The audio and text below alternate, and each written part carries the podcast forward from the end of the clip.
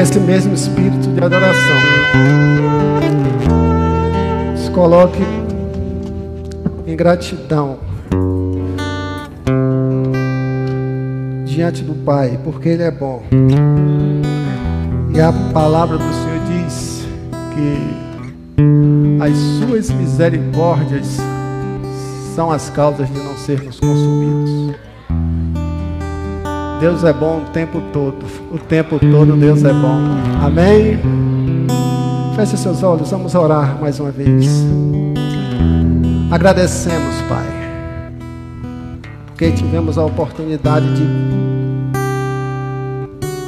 com os nossos corações, exaltar o Teu santo nome, celebrar o Senhor na beleza da Tua santidade. Muito obrigado, Deus por este dia que o Senhor nos acrescentou até aqui. Agradecemos, ó Deus, pela vida de cada irmão, cada irmã, daqueles que nos acompanham virtualmente. Que o Senhor conceda a graça nesta hora, Deus, de continuar em adoração, agora com a dedicação de Sua atenção para receber a Tua palavra para que nós possamos prestar este culto completo ao Senhor, através do Senhor falando conosco agora. Obrigado por esta oportunidade. Continua conosco, assim te oramos. Em nome de Jesus. Amém. Podeis assentar, irmãos. Eu quero convidá-los a abrir a Bíblia Sagrada em Tito. Tito fica após a segunda epístola de Paulo a Timóteo. Tito. É a última reflexão que nós estamos fazendo neste texto sobre uma igreja saudável, uma vida saudável, uma vida espiritual digna diante dos propósitos do Senhor. Amém? Tito 2. E assim diz o texto sagrado. Todos acharam? Amém? Você, ele está falando para Tito, você, porém, fale o que está de acordo com a sã doutrina.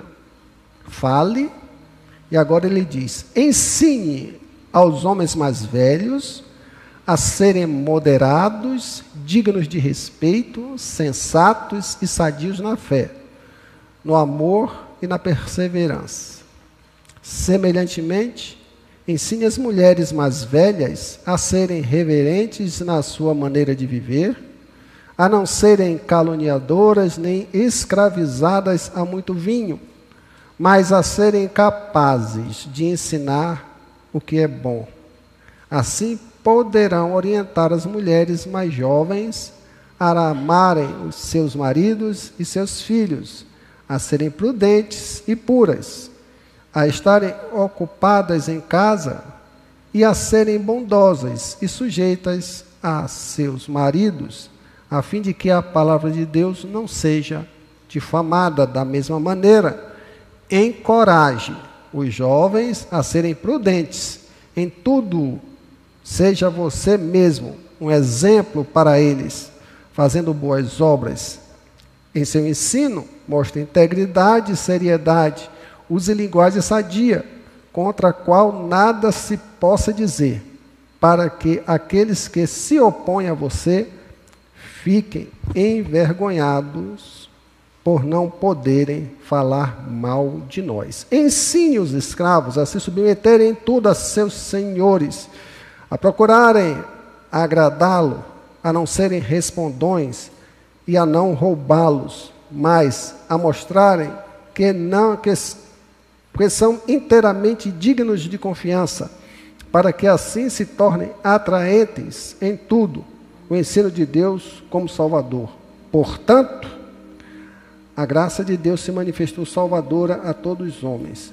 Ele nos ensinou a renunciar à impiedade, às paixões mundanas e a viver de maneira sensata, justa e piedosa nesta era presente, enquanto aguardamos a bendita esperança, a gloriosa manifestação do nosso grande Deus e Salvador Jesus Cristo. Amém? Glória a Deus. Você aceitaria um desafio desse?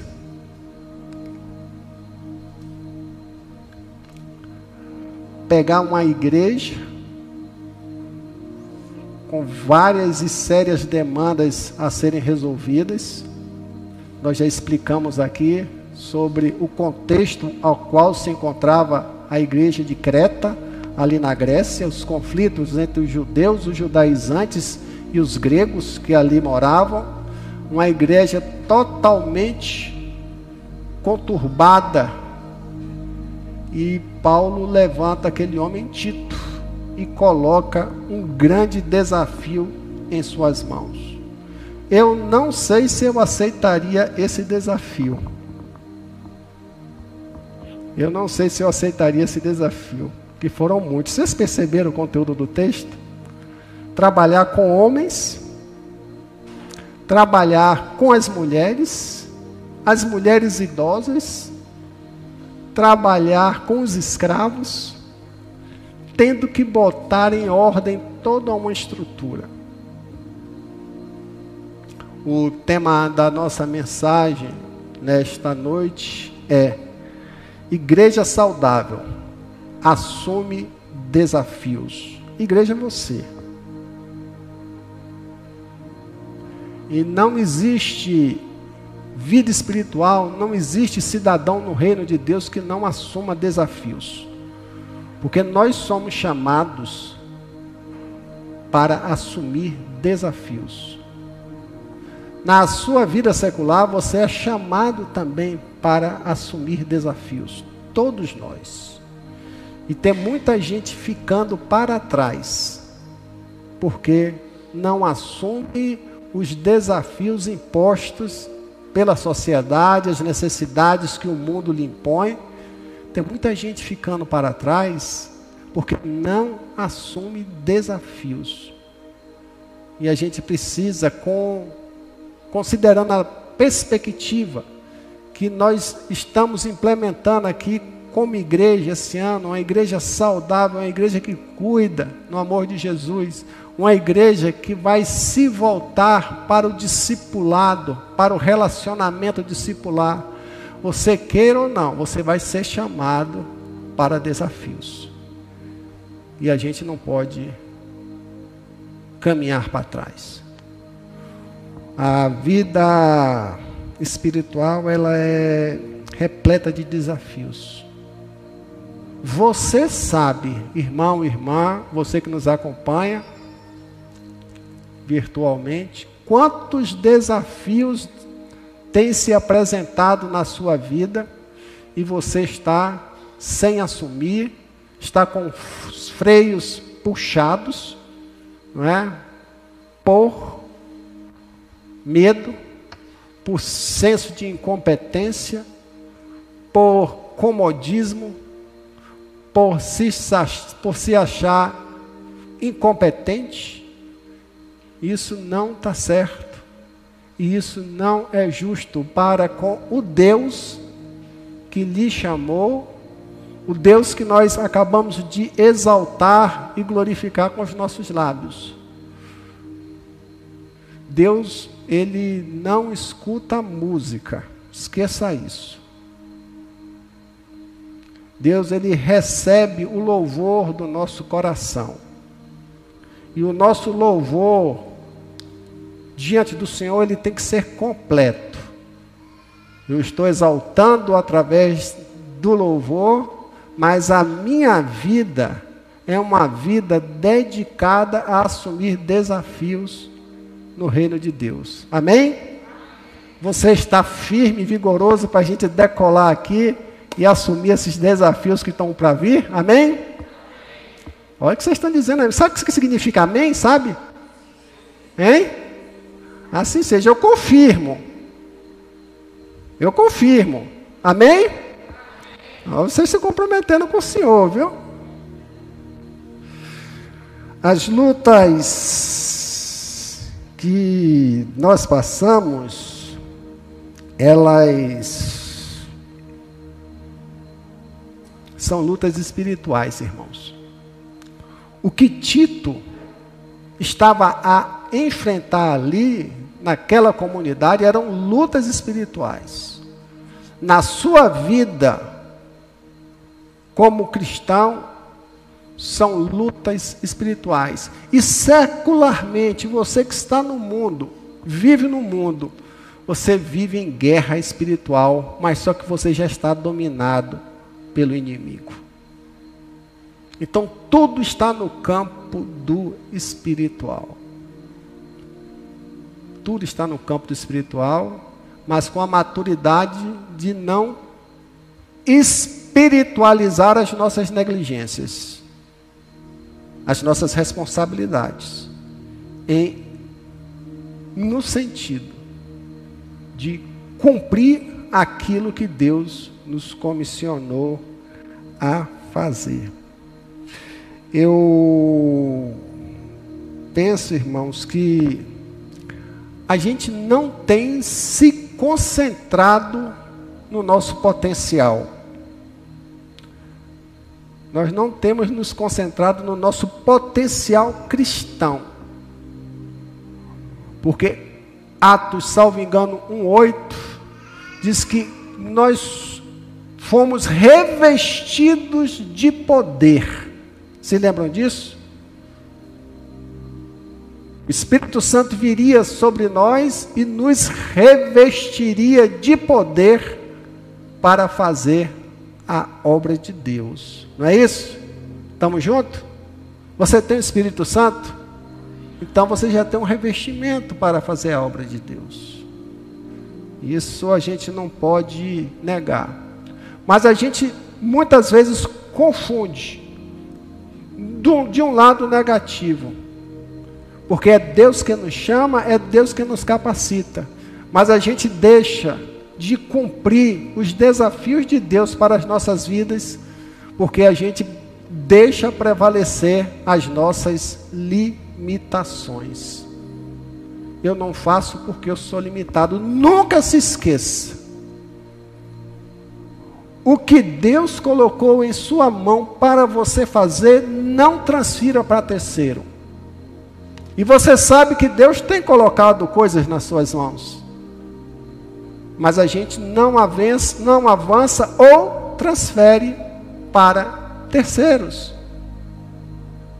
Isso é uma das formas de nós negligenciarmos, colocando as nossas limitações acima da capacitação do Espírito Santo. O problema está em se eu busco o Espírito Santo, se eu tenho intimidade com o Espírito Santo, se eu tenho dedicação no altar, as coisas vão acontecer. Mas como se eu tiver um relacionamento com o Espírito Santo distante, sem intimidade, sem vida, ele vai continuar sendo para você, como alguém já disse erroneamente, a terceira pessoa da Trindade que o Espírito Santo não é a terceira pessoa da Trindade. Não existe a segunda pessoa da Trindade, não existe a primeira pessoa da Trindade. Tudo é Deus. Um ali não é melhor do que o outro. Todos têm, no contexto bíblico, funções diferentes. Mas um não é melhor do que o outro. Todos são iguais, são uma triunidade. E é Deus vivo habitando em nós. Quem tem mais poder, irmãos? Deus habitando nesse vaso de barro. E ele te dá o poder. E ele te desafia. Tito, um jovem pastor, que recebe uma comunidade cheia de problemas. E os que eu citei aqui são poucos, dentro do contexto de todo, toda a carta de Tito. O que é que acontece, irmão? Ele recebe um desafio, um jovem, e o texto fala, expõe que ele teria que lutar o quê? Sozinho. Era ele e o Espírito Santo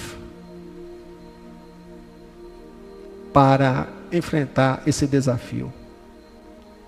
Eu quero dizer para você que, usando uma expressão muito comum aí no campo esportivo, né? Fala assim: Fulano de Tal amarelou. Não é isso? Crente não amarela. Crente pega fogo. Amém? Crente não amarela. Crente pega fogo. Cristão pega fogo. Nada amarelo não. Você pode estar amarelo por uma anemiazinha, alguma coisa, uma falta de vitamina, mas a vida espiritual ela deve estar o que? Fervorosa no espírito. Aí, meu irmão, não tem que segure. Na dependência de Deus. Mas ele recebeu essa demanda toda. Estude essa carta de Tito, é pequenininha, a profundidade dela é grande, ela se aplica dentro desse contexto que nós vivemos hoje. Ele mesmo diante desse desafio de que teria que lutar sozinho, porque o mentor dele, o mentor dele estava em Roma. Paulo mandou essa carta para ele. Estava num processo desafiador, já na reta final do ministério dele. E chama esse jovem, lhe dá essa responsabilidade e ele não desmotivou, ele assumiu a esse desafio. E eu quero dizer para você aqui, para você que nos acompanha, independente de ser jovem ou não, idoso ou não, mulher ou homem ou não, adolescente ou não, status de casado ou solteiro, divorciado ou viúvo, não importa. Se Deus colocou desafios, você tem que assumir. Não tem jeito. Independente do seu padrão social e da sua escolaridade de conhecimentos bíblicos. Já tive muitas vezes a oportunidade de oferecer ou chamar um irmão e dar-lhe um desafio e a pessoa fala assim: não, pastor, passa para outro, porque eu não tenho capacidade, não. Ô miserável, dá vontade de pegar assim e sacudir, ó. Porque a gente só cresce quando a gente assume desafios. Porque senão nós continuamos o quê? Limitados. Continuamos limitados.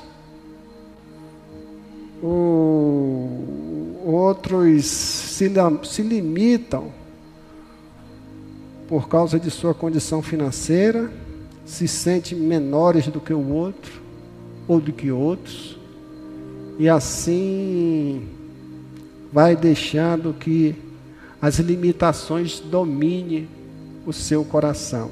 Tem uma passagem muito interessante que está em Juízes, Juízes 6, 14 e 16, só para dentro desse, desse contexto, Deus chama um homem de nome Gideão.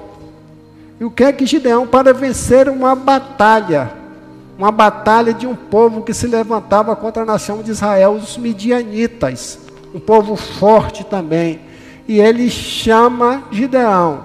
E o texto diz: O Senhor se voltou para ele, ele é Gideão e disse: Com a força que você tem, vá libertar Israel das mãos de Midian. Não sou eu que estou te enviando, eu que estou mandando, eu sou Deus, eu sei o que eu estou fazendo. Vamos lá? O que, é que ele respondeu? Ah, Senhor, parece que eu estou vendo Gideão falando, parece que estou vendo um bocado de crente falando. Ah, pastor, ah, pastor, não dá para mim não. Ah, Senhor, respondeu Gideão. Tem um bocado de crente agora que eu vou chamar de Gideão.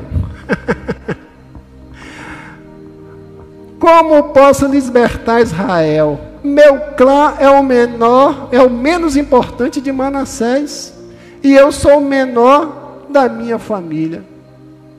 Se colocou na pequenez, se colocou na insignificância e deixou que as limitações enodoasse o seu coração e ele não se abrisse para a realização da obra de Deus. E precisou Deus trabalhar muito na vida dele para que ele assumisse esse desafio. Mas vocês estão percebendo como as coisas acontecem? A gente precisa se confrontar com o texto sagrado. Porque, ao contrário de Gideão, Tito, ele conhecia o seu potencial. Não só por estar ali assumindo esse desafio de Creta, da igreja de Creta. Se você pegar a segunda carta de Paulo aos Coríntios, você vai observar que ele foi quem pegou a carta de Paulo na prisão e levou para a igreja de Corinto. Desafio. Foi ele que foi chamado para regularizar a situação das esmolas naquela região para o povo. Desafio. Outro dia eu fiquei assustado aqui, a gente foi distribuir umas 150 cestas básicas, eu fiquei arrupiado, como diz, de gente que foi. Agora imagine você pegar uma região para você organizar alimentos para as viúvas e para os órfãos. Era demanda, então ele nunca fugiu dos desafios. E a gente precisa também que levar em consideração que Tito, ele estava ali fazendo a obra desafiadora na direção do Espírito Santo. Mas Tito também, ele tinha uma mentoria. Ele tinha uma pessoa que estava lhe orientando mesmo distante, que era o apóstolo Paulo. Faça isso, faça aquilo. Ensine, fale, cobre, exorte. E não precisa o mentor estar perto. O que precisa é nós cumprirmos as orientações daquele que faz a mentoria sobre nós. A palavra de Deus. Nenhum crente, nenhum cristão ou nenhuma pessoa neste mundo vive bem se ele quiser caminhar neste mundo com suas próprias forças. Ninguém é uma ilha, nós dependemos sempre de alguém. Agora imagine no, no campo da orientação, no campo da, da, da, da do conselho, do aconselhamento. Você precisa de orientação. Não adianta você querer caminhar sozinho. E é um grande pecado a gente não depender de Deus e dispensar, por outro lado, um conselho, uma orientação que vai lhe ser útil para você vencer os desafios da sua vida e da vida espiritual. Não aceite por isso. O texto nos ensina olhar para as dificuldades. Muitas vezes o desafio vem e a gente já está olhando que eu não posso por isso, eu não posso por aquilo, eu não posso por isso, porque vai acontecer isso. São as chamadas crenças autolimitantes. Você tem alguma? Você tem alguma? Pare de olhar para as limitações. Pare de olhar para o futuro resultado. Deus, Ele quer começar aqui agora. Deixa. Faz simplesmente o que Ele está mandando. Tudo que vier às suas mãos, fazes conforme as tuas forças. Eclesiastes 10, 9 a 9 10 fazes, ele não está dizendo para não fazer, não, ele diz assim, fazes conforme as tuas forças, você vai ter um limite, mas vá até onde você pode ir. Seja desafiado para vencer as suas limitações. E tire os pensamentos de vista, porque os nossos olhos humanos só nos faz enxergar dificuldade, empecilhos, barreiras intransponíveis. Meu Deus, eu já venci algumas coisas na vida que eu assim, eu, eu não sei como eu consegui fazer isso. Mas eu tive que dar o primeiro passo. Talvez você também teve que dar o primeiro passo para vencer em campos da sua vida. Agora imagine no campo espiritual, onde o diabo, nosso adversário, ele veio para roubar, matar e destruir. Você dá uma brechinha, ele, ó, é aqui que eu vou me encostar. E a palavra de Deus é bem clara quando diz resistir ao diabo. E ele o quê? Fugirá de vós. Ele não é esses homens todos, não, para o povo de Deus. Nessas Coca-Cola todas, não. Mas você precisa estar com a vida no altar, caminhando com a palavra de Deus. Amém? Números 13. Números 13. Do versículo 31 ao 33. Olhe uma outra situação, de uma outra perspectiva. Gideão botou o pé na parede. Não vou assumir esse desafio. Precisou passar pelo aperto. Olhe essa situação de Caleb. Mas os homens que tinham ido com ele, que foram à terra prometida, ver a terra prometida, mas os homens que tinham, os homens que tinham ido com ele, disseram: Não podemos atacar aquele povo é mais forte do que nós. Sim. E espalharam entre os israelitas um relatório que negativo acerca daquela terra. Deixou de conquistar a terra prometida. E além de não cumprir a missão, espalhava o que? Relatórios negativos acerca daquela terra e disseram: A terra para a qual fomos em missão de reconhecimento devora os que nela vivem.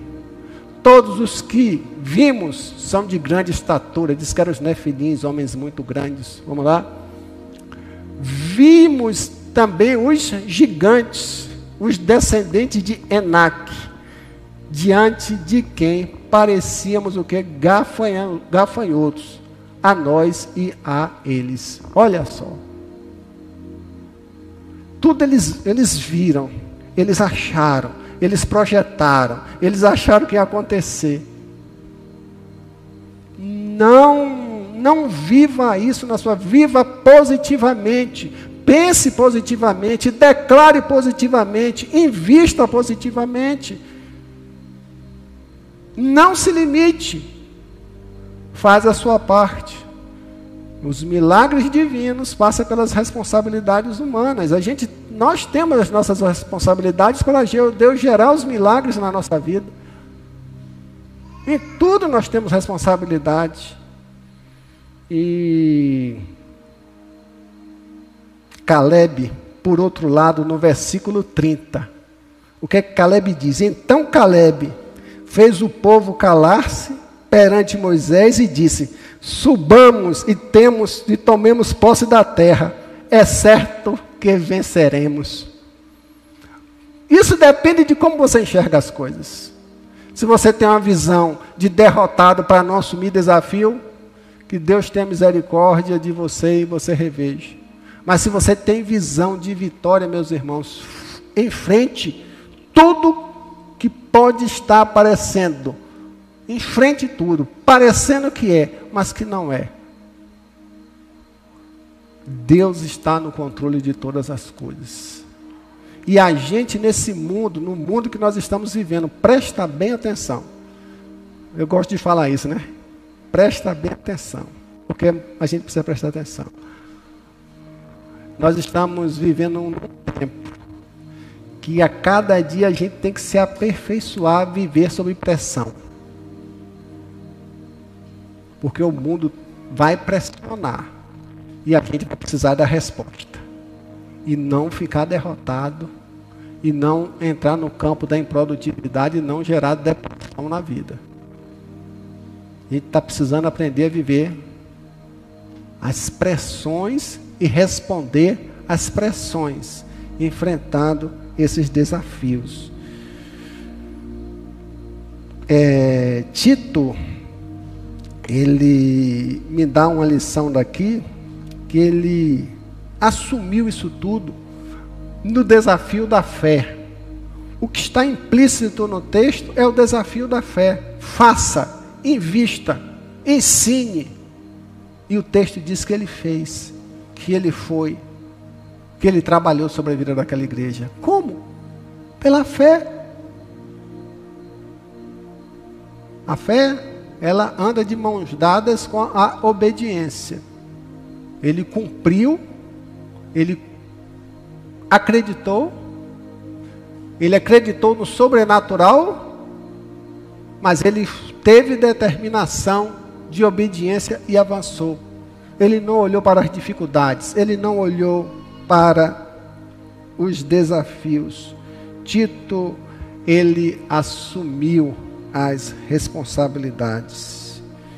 Aprenda também dentro desse texto que Tito, ele assumiu a responsabilidade e ele não fez parâmetro nenhum de comparação com ninguém.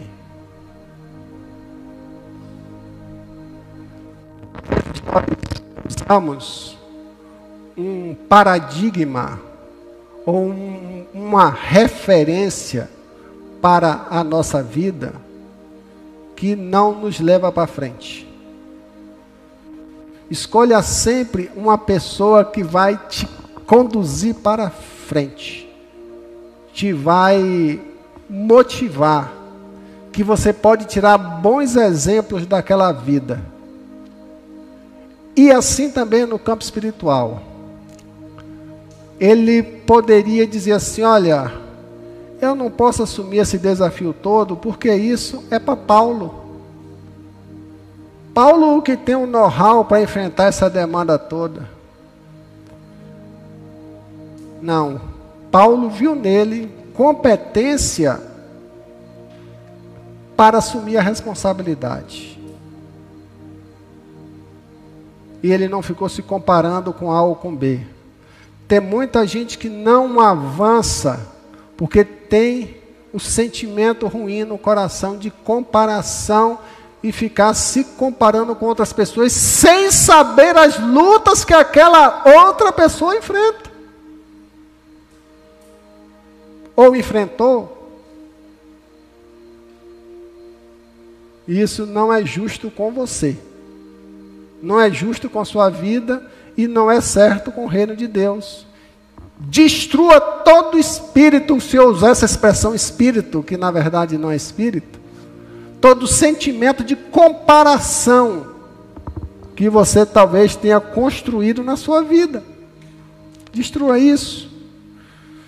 Tito tinha certeza que bastava apenas seguir as orientações da palavra. E o que não faltam são exemplos na Bíblia Sagrada de quando assumimos desafios de Deus, por mais difíceis que sejam, e quando nós assim caminhamos em obediência, nós somos vitoriosos. Indo para o final. Paulo, ele no caminho para Damasco, ele teve uma experiência com Cristo. Ele caiu no chão e viu aquela grande luz. Alguém disse que ele caiu do cavalo. Acaba com esse negócio que Paulo não caiu do cavalo, viu? Tá bom? Ele caiu e viu uma grande luz e ficou cego. E mais mesmo assim gritou: Quem és tu, Senhor? Ele falou assim: eu sou Jesus, aquele que tu persegues. Você vá a Damasco na rua direita, me aguarde lá. Ele foi para lá cego. Ficou lá naquela casa alguns dias, até que ele levantou um homem chamado Ananias. Ananias está na sua casa, recebe uma palavra do Senhor. Ananias, vá lá que você vai discipular um cabra que vai ser uma preciosidade na minha mão, vai ganhar os gentios, vai ser uma, uma Quem era Paulo? Perseguidor dos judeus. Um homem frio. Um homem que pediu carta para destruir o povo de Deus. Até mesmo na violência. Todos tinham medo. E o Senhor vira para Ananias e fala: Vai lá, você vai ficar cuidar daquele cara lá que está querendo matar todo mundo. Você que vai cuidar dele. Você ia? Você ia? Um dia eu estou dormindo, 11 horas da noite, lá tranquilo, o telefone toca. Tem, irmão Jorge, eu estou aqui em Salvador. Eu falo, irmão, o que é está acontecendo? Meu filho está endemoniado em casa. Está quebrando tudo. E o Jesus Cristo me peça tudo. Né? Hoje você tem uma maturidade melhor. 11 horas da noite, quase meia-noite. Vá lá em casa que meu filho está quebrando tudo. Aí o que é que eu fiz? Peguei o carro para casa do pastor Adilson. Pegar o pastor que é melhor, né? Quando eu chego lá, casa toda fechada, não tinha ninguém, nem carro na garagem. Viajou. Eu, meu Deus do céu, sobrou para mim. Lá vai eu para casa do endemoniado. Chegou lá, abri, bati na porta, o pai dele veio com um olho desse tamanho, assim, está tá lá. O que está acontecendo? O menino está desse jeito aí. E ele lá transtornado dentro, dentro da casa, né? aquela coisa toda. Eu, Jesus, o que é que eu faço aí? Aquela coisa toda. Só chorar. Aí eu orei, o menino ah, abriu o olho. Lê João aí para mim, lê o evangelho de João, o diabo tinha saído, né? Eu, glória a Deus, aleluia, morrendo de medo. Aí tá, uns segundos depois começou a vomitar, e, enfim, passou mal, peguei o pai, agora vamos levar para o médico. Levou para o hospital, mas meia-noite lá tomou uma injeção, não sei o quê, trouxe para casa. No outro dia ele não se lembrava de nada, mas eu me lembrava de tudo. Eu me lembrava de tudo. Mas eu queria fugir daquilo. Eu queria fugir daquilo. Não é? E a gente precisa entender que se a gente seguir o nosso compromisso com Deus, se a gente se dedicar a assumir as nossas responsabilidades que o Senhor coloca em nossas mãos, das menores às maiores, no caso aqui, Título recebeu a orientação de Paulo para resgatar aquela igreja. Você tem um chamado de Deus para resgatar vidas aí fora. Você tem um chamado de Deus para pôr a sua vida em ordem. Você tem um chamado de Deus para fechar portas, áreas na sua vida que estão expostas à ação de Satanás. Você tem um chamado de Deus para se dedicar ao serviço dele. Você tem um chamado de Deus para ganhar almas para o Senhor. Você tem um chamado de Deus para fazer a diferença no seu trabalho, dentro da sua casa. E a gente não pode acomodar. Em frente às lutas, em frente aos desafios, porque a vida cristã, presta atenção, ela é formada de desafios. Um grande pastor que tinha aqui em Tamaraju, o pastor Albernaz, ele dizia: ser crente não é fácil. Amém? Ser seguidor de Cristo não é fácil. É, é luta, luta, luta e luta. As nossas lutas internas e as lutas externas tudo desafio, mas que a gente vence se a gente enfrentar com enfrentá-las com determinação, confiança, compromisso, dependência e fé em nosso Senhor Jesus Cristo. Como diz o salmista, eu sei em quem tenho crido. Amém? Que Deus nos abençoe e que a gente possa, ao sair daqui, sair com um novo entendimento de que eu não vou abrir mãos, mão dos desafios que o Senhor tem colocado na minha vida. Você tem muita guerra com você. São desafios espirituais que você tem que vencer. Você tem que lutar. Coisas pequenas e grandes. Né? Tem gente que não vence o desafio de parar de tomar Coca-Cola. Imagine vencer o desafio de uma fraqueza de domínio próprio e a pessoa não consegue, quanto mais em áreas que a gente precisa um compromisso maior. Mas se nós buscarmos no Espírito, nós seremos o que? Mais do que vencedores. Amém? Eu quero convidá-lo a ficar em pé e eu quero orar por sua vida. Talvez o Senhor tenha falado ao seu coração. Quando Vinícius se prepara aqui para a gente cantar o último louvor. E eu espero que tenha falado, porque uma coisa que eu conheço, irmão, irmã, são as minhas limitações. Eu conheço os meus desafios. Né? Eu conheço os meus. E você deve conhecer os seus. Mas todos eles nós temos condições de vencer se nós fizermos o que é certo, de forma certa, debaixo da palavra de Deus. Feche seus olhos. Ore ao Senhor e peça a Deus que autentique essa palavra no teu coração. Te conceda força, sabedoria, discernimento. Te conceda determinação e disciplina. Mas, acima de tudo, reconhecimento de que muitas vezes tem deixado de enfrentar situações que o Senhor coloca em suas mãos para o crescimento do reino, para o seu crescimento espiritual, para a sua maturidade, como também desafios na vida secular que muitas vezes nos impede de também dar passos de transformação. Te pedimos, ó Deus, que o Senhor continue abençoando a vida de cada irmão, de cada irmã, daqueles que estão acompanhando essa mensagem virtualmente. Que o Senhor lhe conceda um renovo nesta noite.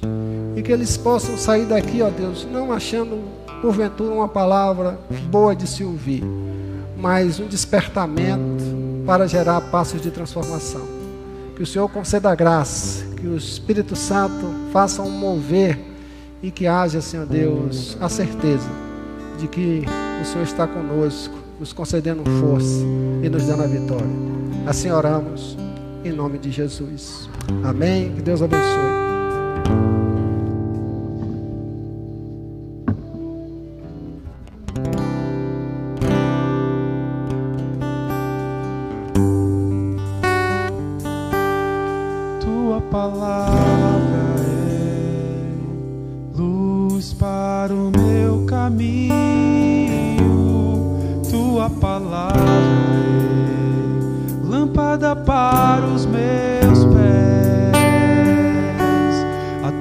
palavra.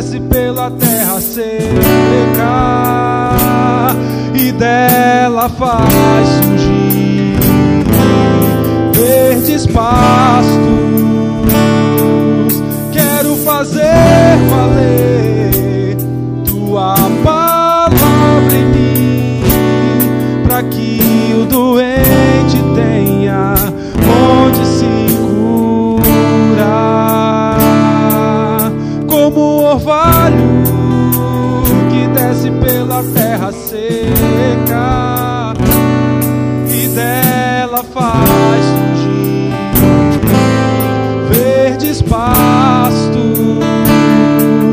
Quero fazer valer tua palavra em mim para que o mundo